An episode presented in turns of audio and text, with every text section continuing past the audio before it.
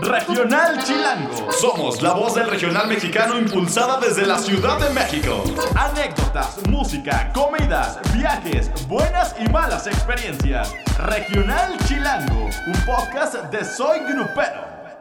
Borracho de amor, porque te amo y tú te sientes la gran cosa. Bueno, señoras y señores, hoy nos da muchísimo gusto que nos estén escuchando porque tenemos una persona que, siempre que nos acompaña es grato platicar con él en Regional Chilango. Hoy, Edwin Luna. ¿Cómo estás? Muy bien, gracias a Dios. Contento de estar por acá, compadre, de saludarlos. Este. Y bien, contento por, por muchas cosas. Iniciamos el año con el pie derecho, 10 años de la Tracalosa de Monterrey y con grandes cosas por hacer. Muy bien, y también nos acompaña, hoy, hoy no viene Ingrid, llega al rato Ingrid, Ya ¿verdad? viene, ya- ya- ya no tarda, ya me escribió. Pero está mi querido Uriel Ascano. ¿Cómo ¿eh? están? ¿Cómo están? Edwin, ¿cómo estás, carnal? Muy ¿Todo bien, carnal, muy bien, gracias a Dios, gusto saludarte. De hecho, ahorita me topé a Ingrid y me dijo, ya, ya casi llego. Exacto. Edwin, no paras. No pues paras. gracias a Dios, no me puedo quejar porque creo que hemos tenido una carrera que en 10 años, como cualquier otra agrupación o como cualquier carrera profesional, tienes altas y bajas, ¿no? Pero hemos aprendido a mantenernos, lo he estado platicando, que una de las cosas que me decía mi padre, que era una carrera de resistencia, ¿no? Que no depende nada más del talento o, de la inversión económica que le puedas hacer, sino que tienes que ser resistente a cualquier cosa porque aquí afrontas muchísimo tipo de cosas, ¿no?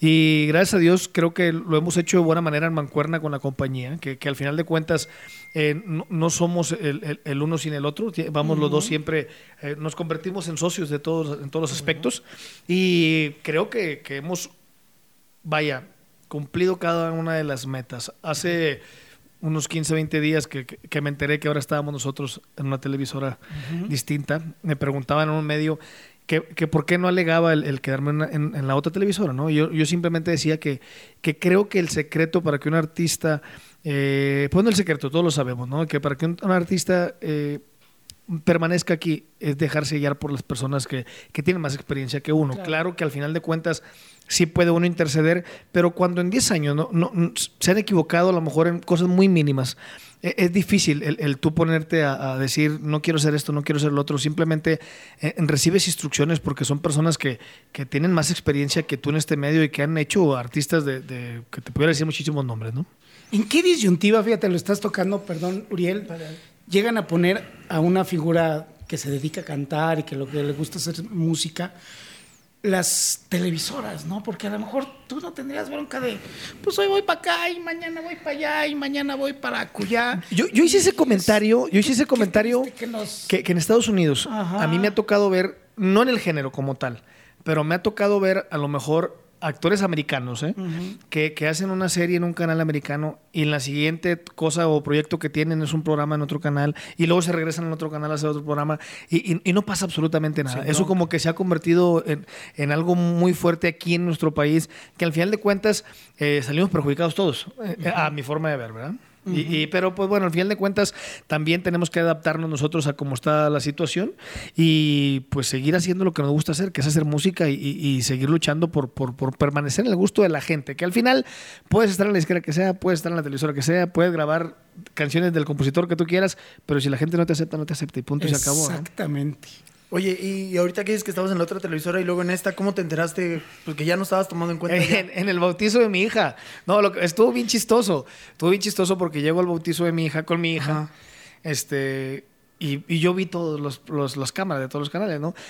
Como lo comenté yo días después, me considero, y si yo estoy, si no estoy en lo correcto, pues ustedes están en todo derecho a decirme lo que no, pero me considero uno de los artistas que, que puedo ver 20 reporteros y a todos saludo y con todos platico y a todos les doy entrevista, ¿no? Entonces cuando llegué y me meto y me dicen, no, espérate, muévete para acá y muévete para allá, yo preguntaba el por qué, y él me dice, no es que hay unos que no te pueden entrevistar porque ya estamos acá, y ese día me enteré. Entonces, eh, después me decían también, oye, ¿y por qué? No saliste a dar entrevistas y no tiene nada que ver con la música, una cosa u otra. Afortunadamente, am- ah, para mí, y, pero también en ciertas cosas no es muy conveniente, pero así ha pasado, que al final de cuentas mi carrera se han vuelto también mi familia de una manera que, que somos como un combo, ¿no? Y que cuando toman las decisiones de movernos uno para un lado, es todos en conjunto para un lado o todos en conjunto para el otro, ¿no? Fíjate que, que a nosotros nos llegó precisamente esa nota la semana pasada. Fue la semana pasada, ¿no? A principios de la semana.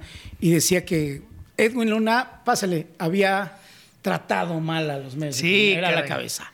O sea, siempre la acabas pagando tú, ¿no? O sea, Así me ha tocado. Pero es por ser figura pública, a final de cuentas, ¿no? O sea, Mira, he aprendido, hagas, he aprendido a no tomar nada personal, ¿eh? La verdad he aprendido a no tomar nada personal porque no tiene caso. Mira, eh, lo he dicho mil veces, ya está muy trillado en, en- en mis entrevistas, pero lo voy a seguir diciendo. No es con afán de ofender a nadie, pero nosotros que somos intérpretes tenemos que hacer una buena canción para estar en el medio.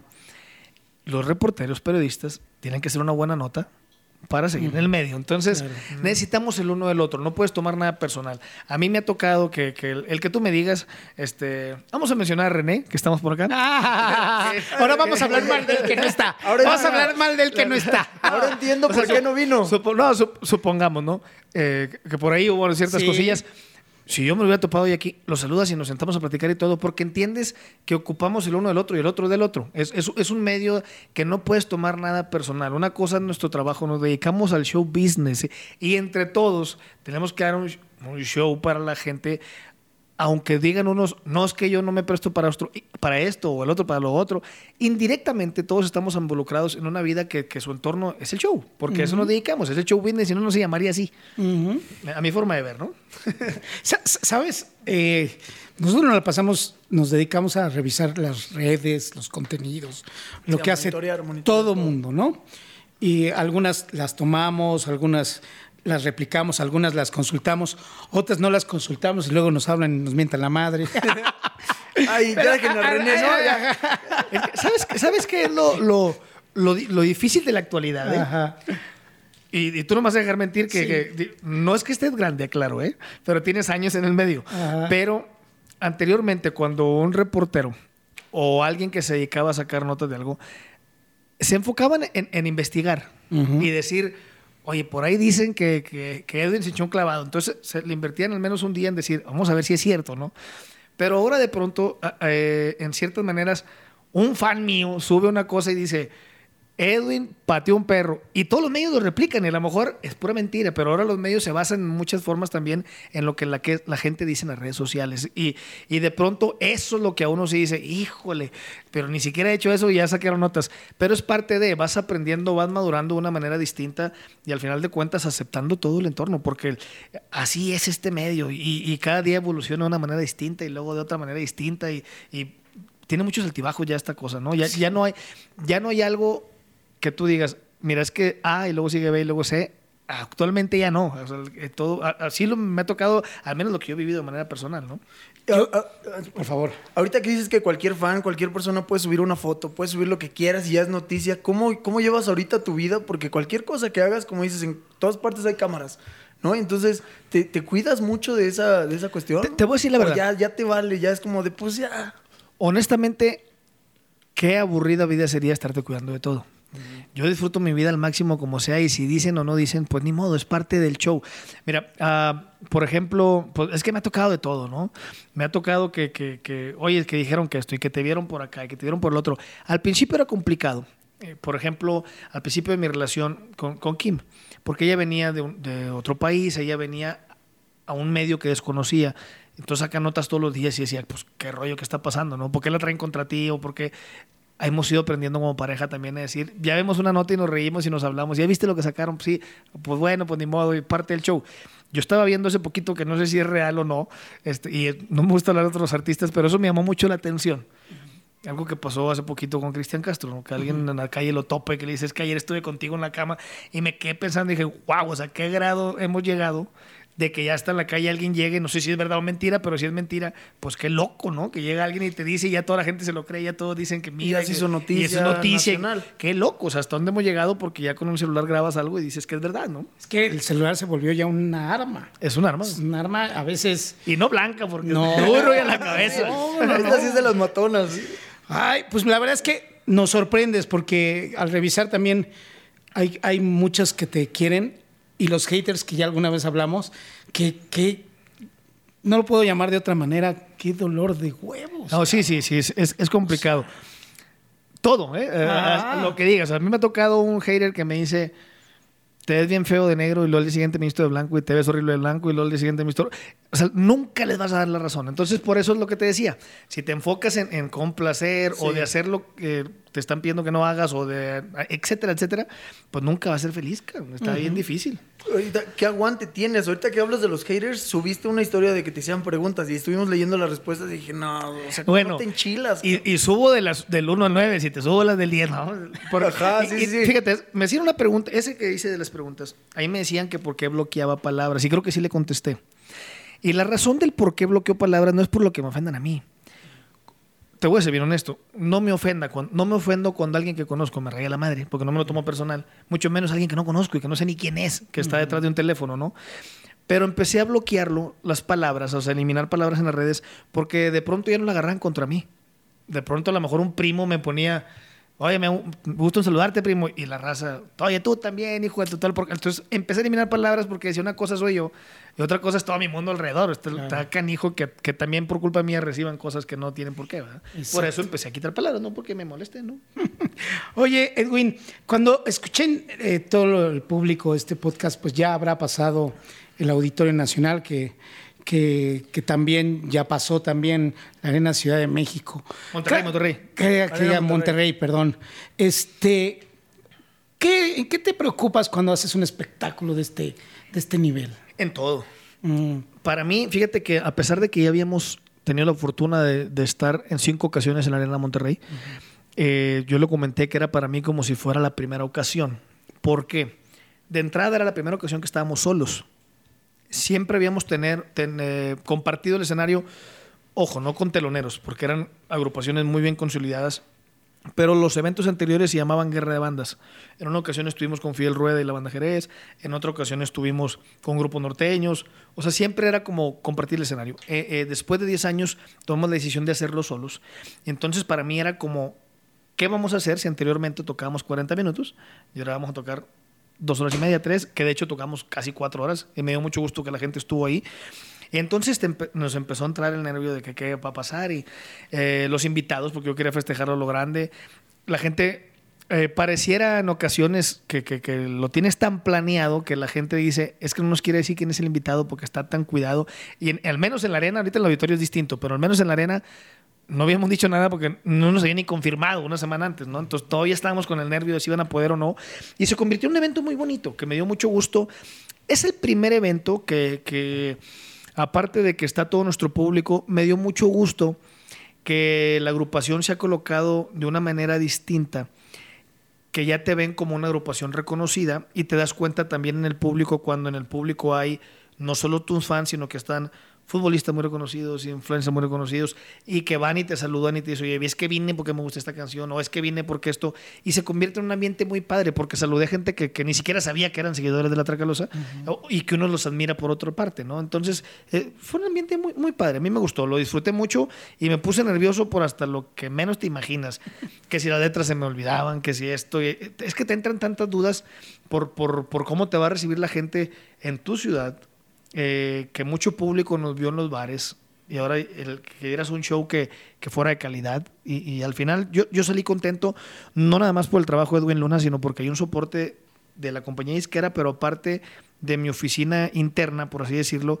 que está el director musical que es Ángel Reina el productor de gráficos el todas las cosas que se cuidaron y, y salió muy bien yo confié Fíjate que anteriormente habíamos confiado en compañías que, por ejemplo, le rentábamos el equipo de audio a alguien y ellos nos decían, te recomiendo el equipo de fulanito para que te haga los gráficos, para que te dirija esto, para que te dirija la producción, para que te dirija el show. Y siempre había errores. Y te das cuenta en cosas como este que, por primera vez erróneamente confié nada más en mi equipo, decir, tú tienes la capacidad de hacer esto y hazlo tú, y tú haces esto. y tú- y salió de una manera espectacular. Que Sin los errores que y-. Exactamente. Y es cuando uno en realidad valora y dices que andas viendo por otro lado si tú tienes un equipo muy fregón y por eso estamos juntos, ¿no? Claro. Re- recuérdame, Uriel, Dime. ¿con quién hizo duetos? Yo, de, allá Estaba en Monterrey. Mimoso, ¿no? En Monterrey. Mimoso. Mimoso, Pedro Pedro Fernández, Fernández. y eh, Nacho Yantada de los Claxons. ¿Y, y cómo fueron esos momentos? No, espectacular, que- que- sí. espectacular. Oye, dos tremendas voces. Imagínate la voz del mimoso y. No, sonó con ganas. De hecho, Wow. subimos a las plataformas Borracho de Amor en vivo. Eh, estuvo padrísimo. Después él cantó típico clásico. La gente lo apoyó de maravilla. Yo, yo me retiré poquito porque eh, no era nada más como ven y acompáñame a mi show, sino que también ellos la gente los viera solos como el artista que son. Ah, Pedro Fernández espectacular, Nacho Yantada también estuvo padrísimo. Eh, yo la pasé muy bien porque eh, la gente nos recibió y de- íbamos viendo que la gente seguía y seguía y lo fuimos extendiendo el show. Para empezamos a las 9 y para cuando acordé era la 1 y cuarto de la mañana. Eh, inclusive terminamos y había amigos de, de la familia que entraron al camerino y me decían, ni cuenta nos dimos, allá es bien tarde y ellos querían seguir en la Y fiesta. la factura de la arena, ¿qué tal? Y la factura, y sí, Sí, ah, sí, Ahí te pasaste dos, tres horas. Ah, pero vale, vale la pena. Que son dos horas para las siete horas extra que pagan los Tigres del Norte. Exactamente. Esa- esa hay que aclararle al público que rentas estos recintos por un tiempo determinado y cada hora que se extiende el espectáculo, pues el artista debe de pagarlo. Y muchas veces no lo saben, que el artista es el que tiene que responder. Está picado y está cantando y sabe que le va a costar Claro. y no le importa, dice, quiero más y quiero más y quiero más. y no ¿no? estamos hablando de dos pesitos, ¿eh? o estamos hablando de una cantidad fuerte. Es a toro pasado, pero en, en México, en el auditorio, ¿planeas también hacer duetos? Sí, eh, confirmado que ya lo platiqué en, la- en las redes sociales, está Pablo Montero en el mariachi. Es que mira, te voy a platicar el por qué para, para que me entienda la gente el significado del Sensación Tour. Sensación Tour llegó después de varios años de que yo me visualizaba haciendo un tour donde pudiera cantar música en todos los géneros. Ah, hace como tres años grabo un disco que se llama Mi Otro Yo, donde la mitad era con banda y la mitad con pop. La intención era eso llevarlo en vivo. Lo llevé como seis meses de gira, vi que me funcionó y dije, ok, el paso siguiente es grabar con mariachi. Se graba con mariachi y ahora para los 10 años la intención es traer todos los álbums que hemos grabado en 10 años y que en vivo la gente lo escuche como lo escuchó en el álbum. Por eso le pusimos sensación, porque era como eh, esa sensación del regional mexicano que, que nosotros hemos grabado no nada más en el género de banda, sino en el género con mariachi, en el género de banda, algo de norteño, e inclusive algo que no es que regional regional, sino que es pop, pero que nosotros lo hemos grabado. Por eso surge el regional, el Sensación Tour. Y aparte de eso, yo quería que estuviera con nosotros un representante de cada uno de los géneros que la gente Ok. ubique muy bien. Por eso es que Mimoso está en la banda. Pedro Fernández en el mariachi y Nacho Yantada en el pop, que dentro de cada género hubiera un invitado grande. Ahora acá, ya sé quién va a estar en el pop, pero no les quiero decir porque es sorpresa. En el, en el mariachi está Pablo Montero, pero también está otro artista que también ha cantado con mariachi. Y en la banda está otra vez con nosotros mismos. Entonces, pa- para mí son figuras que, que siempre los he admirado en cada uno de los géneros distintos. Y por eso les hicimos la invitación y yo agradecido de que, de que hayan aceptado, que al final de cuentas, una cosa es que uno les invite y otra que ellos quieran, ¿no? Exactamente. Y, por favor. Sí, sí, sí, no, no, Yo me suelto como. No, suéltate, suéltate. No, que han sido 10 años, Edwin, y, y lo, lo- lo mencionas, ¿no? O sea, tu carrera, tú la música la traes en la sangre, ¿no? Por tu papá. Pero en estos 10 años de tú comandar una agrupación, ¿qué, qué es lo más complicado? ¿Con qué te encontraste de... Trabajaste como vocalista de otros grupos, ¿no? Y ahí a final de cuentas llegas y cobras un cheque y hasta ahí, ¿no? Ahorita como cabeza de, pues, de una agrupación, ¿qué te llevaste de sorpresa en estos 10 años y qué has aprendido? Muchas cosas. Ah, yo creo que lo de lo más bonito, he tenido distintos managers, distintos ah, RPs, y, y ahorita estamos un equipo muy padre. Que, que entienden esa, esa manera que tengo como acelerada de trabajar. Anteriormente, quienes están con nosotros siempre me decían, es que tú preocúpate por subirte a cantar y ya, pero si- siento que cuando un artista hace eso, se pierde la esencia que, que- que uno tiene en su corazón y en la mente, ¿no? Ah, nos ha pasado de todo, desde el- un principio criticados porque no éramos de Sinaloa, eso fue lo primero que causó Sí, así y como... Monterrey Era- era- es una ciudad celosa, ¿no? Monterrey Exactamente. con su No, no, música. pero era creer que era una banda de Monterrey y dices, no manches, ¿a poco?". Exacto. O sea, era como, ¿y ahora de dónde? Sí, eso fue lo primerito, ¿no? Sí. Segundo, pues que hasta la fecha, o sea, es gracias a Dios hemos ido avanzando, pero yo me acuerdo que desde el primer año la gente del medio te decía un año van a durar y se acabó y duramos dos y tres les damos como máximo y duramos tres y cinco ya se acabó ahorita vamos en diez y espero que sean más pero eh, no- nos ha tocado de todo nos ha tocado de, de maneras distintas y en distintas facetas de la carrera eh, críticas ataques eh, por la música, por mi vida personal, por muchas cosas, ¿no?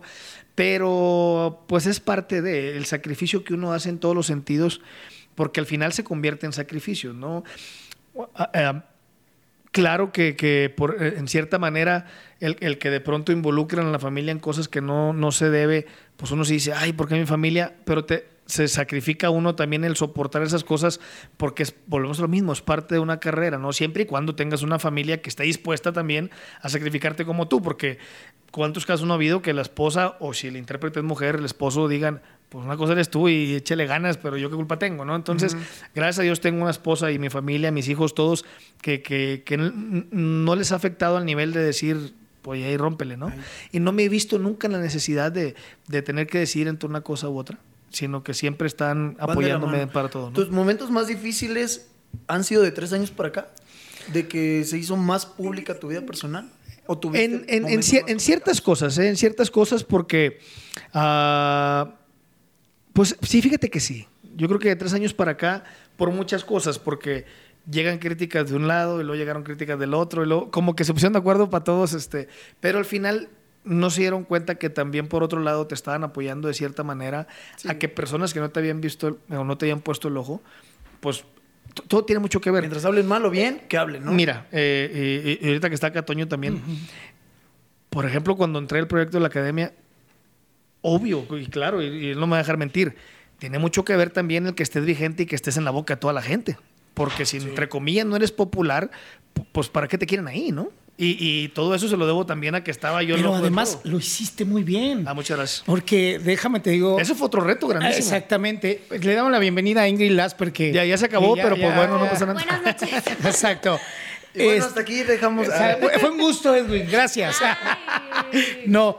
Eh, porque una cosa es, ok, ya llamaste la atención por la figura. Pero otra cosa es que te sientes y que hables bien y que des una crítica bien. Y no es por darte coba, te lo he dicho fuera del aire o sea, lo hiciste bien, o sea, convenciste. Ese fue otro reto bien grande. Y los primeros programas, Mari, no me va a dejar mentir, que siempre estaba ahí conmigo. Los primeros, los primeros dos, tres programas yo estaba nerviosísimo. Porque una cosa es estar en una entrevista que fluye si comúnmente un artista da réplica a lo que le está preguntando o etcétera, a que te digan, tienes cinco minutos la cámara y di lo que te nazca, ¿no? Y cuando no tienes la experiencia nunca has hecho eso, pues sí estaba como de wow. Y aunque la gente no lo cree, porque hasta la fecha no me creen, a mí nunca me dieron un guion o nunca me dijeron es así, ¿no? A mí nada más me dijeron tú te paras ahí, di lo que tú quieras. Creo que fue muy buena fórmula también para que funcionara. Uh -huh. eh, y gracias a Dios, creo que surgieron buenas cosas y logramos muchos objetivos distintos. ¿no? Bueno, digo, yo sé que no hablas de los demás, pero mi compadre Remy Valenzuela, que duró una semana, creo, pobrecito, o sea, digo que, que es muy divertido y canta muy bien, pero no sabía hilar una crítica, ¿no? Y aparte de los problemas que tuvo internamente, pues le dieron las gracias a la semana o dos semanas. Sí, o sea, es de arma de doble filo, no me, vas a dejar, no me vas a dejar mentir, o sea, o te vas hasta arriba o te acabas de hundir si no estás maduro de acá, ¿no? Y pues mi compadre Remy pues le duró una semana el, el gustito nada más, ¿no? Exactamente. Es, lo que pasa es que creo que, que uh, también de pronto eh, no, no las cosas a lo mejor no se dieron exactamente como, como lo creemos todos, ¿no? Uh -huh. Al final de cuentas, nada más la televisora y él saben qué pasó exactamente. Lo que yo lo único que puedo decir como una persona de, del medio artístico que está por fuera, pues que de que tiene el talento lo tiene, claro. y es un excelente músico y todo, que habrá pasado, no sé, pero pues sí, al final de cuentas creo que, que se le debió haber dado la oportunidad de que mostrara, volvemos a lo mismo, si tú ves el primer programa que figuró Edwin Luna, pues nada que ver con el que estaba el sexto, séptimo programa, ¿no? Entonces, como que a lo mejor fue muy corto el, el, la prueba, pero pues Solo ellos saben por qué. Se lo perdieron, ¿eh? Sí. sí. Porque la verdad yo siento que iba a estar bastante divertido porque no tiene filtro. Yo, yo creo que no le dieron la oportunidad. Ahora, ya estamos hablando de otra persona, que, pero para concluir el tema de los, la gente del regional en, en estos programas, no le dieron el tiempo y él es un chavo muy desmadroso. Uh -huh. Y en esos necesitas disciplina. disciplina. horario, llegada, llamados. ¿ah? O sea, a las tres, cuatro faltas, pues dijeron, espérame. O sea, aquí te alineas o te alineas. Y el otro dijeron, a ver, ni mi papá me lo dice, ¿no? o sea, pero bueno. Ingrid. Dijiste, ni mi papá me lo dice. Exacto. Y acá tenemos un papá que justo le estaba diciendo, ¿no? Que qué padre. Le digo, oye, con Gianna nos tocó estar en el, en el baby shower. Luego ahora el bautizo que pareció boda. Le digo, cuando se case no sé qué vas a hacer, Edwin. Y me dice, y faltan los 15. faltan los 15 años, ¿no? O sea. Cantaste en la arena también. Sí. Te, te trae vuelto loco, ¿no? Estás Fíjate, como a- loco. eh, hasta- al, al día de hoy ya les puedo platicar porque me- muchos me escribieron que si estaba planeado. No estaba planeado y te voy a decir, después nos reíamos de eso. La realidad de las cosas es que estaba mi esposa sentada con mis tres hijos ahí, ¿no? Y de pronto yo vi que los tres se fueron. Y dije, a lo mejor les dio sueño y se fueron a dormir, ¿no? Tenía yo, eh, para la gente que, el, público que no lo sabe, cuando haces un show de esa manera, para que el tiempo vaya bien, muchos nos apoyamos de un pronter nada más como para decir, sigue esta canción o acuérdate que aquí sigue esto. Y que quien estaba manejando el pronter se confundió y me mete ahí, presenta a Nacho Yantada de los Claxons. Entonces yo lo presento y alguien de mi producción me dice, no está listo porque él todavía no sigue. Entonces, a manera de, de- de que se viera natural, volteé y vi que otra vez ya estaba Yana y dije, este es el momento para Ay, cantar la canción a la- Yana. la- la ocupó acerqué, de- eh, Y, y, de y- y Yanita se estaba despertando, yo ni siquiera sabía. O sea, sí estaban dormidos todos y Yanita como que abrió el ojo, por eso yo le asiento en la pierna y todos me decían, qué tranquila es, ni se movía. Pues no, es que estaba modorra y estaba así como que no sabía ni qué estaba pasando. Pero esa canción, lo que sí es que esa canción es de ella. Esa canción, Erika Vidrio, cuando nació mi niña, me habló y me dijo, compadre, grábale esta canción que se la voy a regalar, que es para su hija. Y el momento se dio de esa manera porque Dios quiso, pero si yo lo hubiera visto en otra ocasión durante el concierto, como quiera se lo hubiera cantado, porque es una canción que es para ella y estaba dentro del show, ¿no? ¿Me podrías decir cuál y cantar un pedacito? Se llama La niña de tus ojos. La luna y las estrellas quiero alcanzar contigo. Amor, no te exagero. Escucha lo que digo. De todo lo vivido eres tú lo que resalta.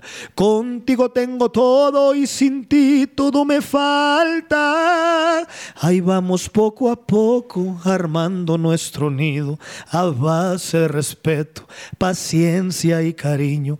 Nuestra casa es humilde, pero bien podría gustarle a la niña de tus ojos que en un mes me hace padre. No hay nadie que me mire como me miras tú, ni el cielo se compara con toda esa luz. Te quiero para siempre y hasta el infinito. Ay, qué bendición mirarme en tus ojitos. No hay nadie que te quiera a tu manera, amor. Eres el alivio que no da ningún doctor. Yo quiero hacerme fuerte y morirme a tu lado, porque hasta en las guerras el amor siempre ha triunfado. Ahí está. Es que aparte mi comadre Erika Vidrio es grueso. Oye, Erika, pero ya, si nos estás escuchando, que seguro que sí tienes que ir preparando la otra porque Edwin ya le gustó y quiere otro bebé. No, aparte, bonita. no sé si ya en estos días o, o ayer o mañana ya nace también la de ella.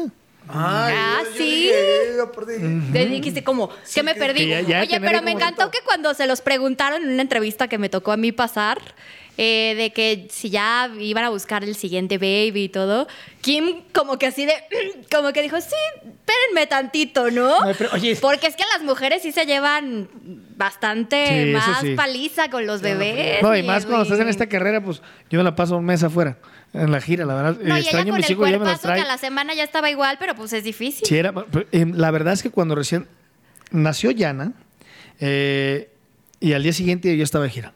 Entonces sí quien se la lleva más difícil es la mujer, definitivamente, ¿no?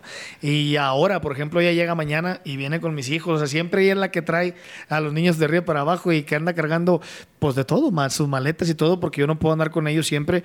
Y, pero pues ya, ya dijimos que sí. Pero yo le dije que sí íbamos a tener otro que fueran de dos o tres de fregazo. Una vez.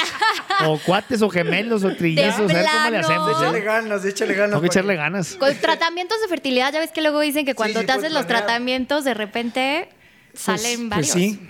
No, pero es tan bonito tener hijos que. Sí, cómo no. Dosificarlos. ¿no? O, sea, o sea, digo, pues, a lo mejor la mujer no opina lo mismo. No, es que, ¿no? no, es que te- tengo un compadre que tiene este, gemelos y me decía, no, es cuando son gemelos está bien padre porque eh, los pones uno enfrente del otro y entre los dos se están entreteniendo. Nada, no es cierto.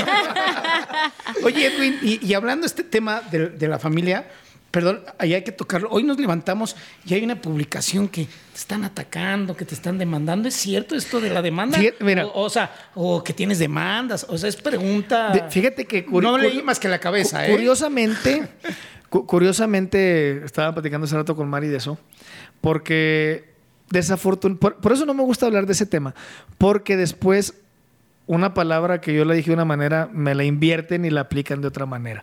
Lo único que te puedo decir es que cuando me preguntaron eso hace como 3, 4 días, me dijeron, oye, es que la mamá de tu hijo salió diciendo que te había demandado, que no sé qué. ¿Estás demandado? Yo lo único que dije fue, estuve demandado en un proceso legal donde yo gané hace como cuatro años. Actualmente no lo sé. A mí no me ha llegado nada. Si, si estoy o no estoy, no lo sé. Estuve, verdad que yo estoy consciente, que yo tengo ahí todo el archivo completo, este, pero de lo demás, pues no. Y, y- y ya se, híjole, si yo, tú, a lo mejor tú tienes todo el historial, pero ya se me hizo algo tan cansado, te voy a decir por qué. Porque al final de cuentas, quien, la- quien paga los platos rotos es mi hijo, y se ha convertido en una noticia, y si mal no le fallo, tú, tú te vas a encargar de checarlo y después me dices si tengo la razón o no. Todas las notas que tienen que ver con ese tema salen todos los meses de enero o diciembre. No sé por qué. Todos los años. Cada año es diciembre o enero y sale algo. Y diciembre, enero y sale algo. Y siempre tengo que salir dando la cara yo. El- y, y ya como que se me hizo muy trillado. Porque al final de cuentas, quienes sabemos realmente cómo está la situación, es ella y yo, porque ni el niño. Y eso es lo que al final me, me duele porque pues él va a llevar todas las consecuencias después, ¿no? Y qué, qué difícil porque yo estoy seguro que cuando él tenga la edad, hasta van a quererle preguntar a él, él qué opina y él ni siquiera sabe cómo está la situación ¿Y realmente. tu relación con él ahorita cómo es? Pues otra vez un poco distante. Es que siempre ha sido una relación un poco bastante difícil, pero pues mm, creo que lo que a mí me lo que a mí me corresponde es dar lo que yo dentro de mí creo que es, que es lo correcto, hacer lo que dentro de mí está lo correcto. Si para las demás personas no, no lo es, pues ya no puedo hacer nada, ¿no? Y, y te lo digo así porque no quiero estar mencionando a la persona, pero eh, yo me siento bien conmigo mismo, ¿no? Al final de cuentas, si, si de otra manera, si de esa manera no funciona, pues ya no puedo hacer nada. Pero también para ti qué difícil este sube y baja emocional, porque lo hemos vivido junto contigo, ¿no? Nos emocionamos todos, ¿no? Al compartir tu foto con él hace poquito tiempo, justo creo que Menos en mes, diciembre. Y justo decías, diciembre y enero, ¿no? Y ahora en enero, hace unos días, ella precisamente saca este video diciendo, a ver, si no lo ven no es porque yo no quiera, es porque el baby no lo quiere ver, porque no le dio Pero, el tiempo de conocer híjole, a Kimberly. Perdón que me meta, este. Yo soy hijo y- de padres divorciados, ¿no? Y se aventaron su tiro en el momento. Y dejé de ver a mi padre X tiempo. Y cuando maduras y creces dices, a ver, ese problema... No es decir, mío. No es mío. Claro. Exacto. Yo amo a mi papá y amo a mi No, yo, mamá. yo también, yo también soy hijo de padres divorciados. sí. Y puedo tener el- el- el- una opinión del conflicto que tuvieron, de quién tiene o no la razón, pero ese pedo es de ellos. Mira, yo, em, por ejemplo, la mamá de Dasha, de mi hija, es una mujer que yo respeto mucho y que, como la mamá de mi hijo, ¿eh? yo nunca en la vida he hablado mal de la mamá de mi hijo, correcto. así sea lo que tenga que decir, ¿no? Pero la mamá de mi hija, eh, tenemos una relación de, oye, estoy en Monterrey, puedo ver a la niña, ya está. Llévatela, ¿cuántos días se va a hacer contigo? Una semana. Y le pones a la niña, la niña que está una semana conmigo. Sabe que me voy y se quiere regresar con su mamá. Y, y- y en- y entendemos muy bien que, el, que cuando mi hija, a mí me ha tocado estar de gira, por ejemplo, ahorita, y que me hable y me "Oye, la niña te quiere ver, ¿cómo le hacemos? Pues a ver, a ver quién me la trae. Y se viene la niña para acá y está conmigo dos, tres días. Y creo que es lo más sano, porque al final de cuentas, aunque estén pequeños y a lo mejor no saben o no tienen el criterio tan amplio como una persona adulta, pero en su corazoncito sí saben. O sea, yo quiero ir a saludarte, pues sé que es mi papá y sé que eres mi mamá. Y, y de eso se trata, de apoyarlos para que crezcan de una manera segura, ¿no? Al final de cuentas, a mí me pasó hace como unos días algo bien chistoso para nosotros como adultos, pero que si lo ves a trasfondo dices, wow, o sea, ¿qué tendrá él en su cabecita? El hijo menor de mi esposa, Damián, que para mí es mi hijo también, él estaba hablando en la tableta con su papá. Y yo escuchaba a lo lejos que estaba hablando con su papá. Y de la nada, yo veo que se viene caminando. Yo pensé que había colgado, ¿verdad? Y le digo, ¿cómo te fue, papi? Bien, pero espérame, salúdense. Y me lo puso así de frente, ¿no? Entonces me su papá y yo, ¿qué onda? ¿Cómo estás? Y empezamos a platicar, le digo, como media hora, risa y risa, jajaja. Y veías al niño tan feliz y tan emocionado. Que, que te das cuenta que le das también a él seguridad. O sea, el Damiancito colgó y, y gracias, ¿eh? Y, y se fue otra vez a su cuarto. Se dan cuenta Y- de todo, de exactamente. O sea, creo que es lo más sano. Al, al final debemos de pensar más en los chiquitines, pero bueno, ya, ya Dios dirá. Justamente tú, yo te leía cuando subiste esa foto que decías, lo escuché y lo sentí más maduro, ¿no? Tú también sentiste esa diferencia. Entonces, quizás ya está muy cerca el tiempo Yo creo que en sí. el que él solito se haga como sus propias ideas. Sí, y yo creo que sí. Bueno, y tú porque, digo, también, este, digamos que ha sido, eh, ¿cómo puedo decirle? Un rompecorazones, por decirlo así, ¿no? Sin, bueno, por ese lado no me puedo decir nada. Exactamente. ¿no? Ha, ha sido un rompecorazones. Pero a mí me ha tocado en esta mesa tener a, a- a matrimonios que están juntos con la, con la esposa y los hijos reclaman la ausencia del padre por el trabajo que ustedes tienen. Sí, también. Y, estamos hablando de, per- pues no voy a decir nombres, pero de personajes que lleva 20, 25 años y, y- y- y luego hubo una anécdota de alguien que llegó con su hijo, oye, mi hijo, este, voy. Y volteó el hijo ya mayor, pero si nunca has estado, papá. Un partido ¿No? fútbol, ¿no? Ajá. Va a ir mi- el tío, no sé qué. Entonces se quebró aquí esta persona. Se quebró. Y el cuate, pues no ha sido rompecorazones, pero sufre porque el hijo pues, no lo vio. Y lo que también hay que entender es el trabajo que tienen ustedes. Sí, al final, yo siempre lo he dicho que, es más difícil para la familia, ¿no? Eh, ¿Por qué? Porque uno también extraña y uno también siente, pero cuando estás en el escenario, te conectas en tu show, te conviertes en el otro personaje. A mí me dio hace poquito gusto que dije, no soy el único loco, no hace poquito, hacía un tiempo, porque yo siempre jugando cuando estaba en la casa, este, mi mamá desde chiquito cuando estaba enojada o algo me decía Arturo, ¿no? De ahí que soy fan de los Arturitos de Star Wars. Entonces, porque así me llamo, entonces Arturo para esto Arturo para el otro. Entonces, siempre que estoy en la casa, yo le decía a veces a mi esposa jugando, ah, es que es momento de Arturo, ¿no? Con toda la familia. Y luego vi que quien hace eso eh, es J Balvin, que él llega y dice, no, José. Y José, entonces le decía a mi esposa, entonces no soy el único loco en el medio artístico que quiere llegar a tu casa y quieres dejar tu personaje del show allá, ¿no? Pero cuando, cuando aunque extrañas a la familia, tú llegas al escenario y te metes en tu papel y, y tienes felicidad porque la gente está cantando contigo, te está gritando. Pero tu familia sí, tú estés en el escenario, estés abajo, estés en arriba, pues ellos siempre te están extrañando y siempre tienen ese, e- e- e- ese dolorcito de- del por qué no estás. Eh, ahora en diciembre pasado, el 14 de diciembre, fue el, fe- el festival de Damiancito en la escuela, ¿no? Entonces me dice mi esposa, va hasta el 14, le digo, no voy a estar. Le digo, pero espero en el de Llana. Y luego nos van diciendo que también el 14 hace el de Llana. Híjole. Entonces sí te sientes así como que, ay. Pero ahora entiendo a mi papá, ¿no? Cuando yo estaba pequeño, yo le reclamaba a mi papá y le decía, oye, te vas tres meses y vienes con un carrito, pues yo para qué quiero el carrito, aquí quédate tres meses, ¿verdad? Pero ahora que estás en esta carrera dices, híjole, ya para qué le reclamabas y estoy pasando yo lo mismo, ¿no? Pero, pero es parte de la vida. Es parte de la vida. Bueno, pues siempre es un gusto, siempre es un gusto platicar. Eres un, un tipo muy ligero, muy ameno, muy, muy, eh, te lo digo honestamente. Cada vez que te encontramos hay una sonrisa y eso es lo Gracias. que creo que todos los periodistas debemos de agradecer cuando nos encontramos a Edwin Luna, ¿no? Este, noticias van, noticias vienen. Creo que nuestro compromiso es preguntar, así como nos enteramos. Y no estar chismeando cosas que no sabemos. Al contrario, pues ¿No? es que es mejor la réplica que Ajá. venga de él, porque si no todo el mundo especula. Exactamente. Sí. Y, y- y los, y los temas de los que no doy réplica, eh, porque en alguna ocasión me dijeron, oye, ¿por qué no te defiendes de esto? Estás en tu derecho de defenderte. Pero yo siempre he pensado, a mi forma de verlo es que cuando es algo que tú sabes que no es verdad, desde el momento que tú das la réplica, estás cayendo en el juego de, de ese- de esa cosa, ¿no? Entonces, yo cuando veo notas así que yo sé en mi corazón y en mi mente que es mentira, por más que me pregunten, no contesto porque digo yo, no tiene caso, ¿para qué me gancho con algo que para mí no es sano, ¿no?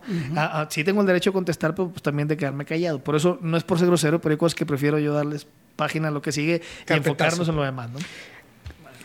Si quieren preguntar algo, yo nada más te preguntaría, ¿qué plan de, de, primer, de inmediatez tiene Edwin Luna en el 2020? Estamos por sacar un documental, un documental de los 10 años de la Tracalosa de Monterrey, donde vas a escuchar a directores musicales, a productores, a muchas personas que han estado involucradas durante estos 10 años de la carrera de la Tracalosa de Monterrey.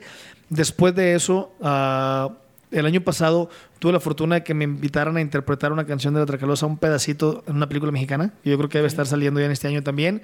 Y luego vamos a grabar un álbum a finales de marzo con artistas invitados de una compañía disquera con los temas más importantes de La Tracalosa, con unos arreglos un poco distintos y, y todo para festejar los 10 años. Es un año creo de, de mucha fuerza para La Tracalosa, pero también muy importante porque muchos artistas llegan a los 10 años y ahí se acabó la carrera. Entonces nosotros tenemos que hacer todo por, porque esto trascienda, ¿no? Así lo es. Yo, ¿este año encargas bebé otra vez o ya no? Yo creo que a finales de este A año. Yo digo que a este finales de año te voy a decir por qué. Ajá. Ya nos pusimos de acuerdo mi mujer y yo.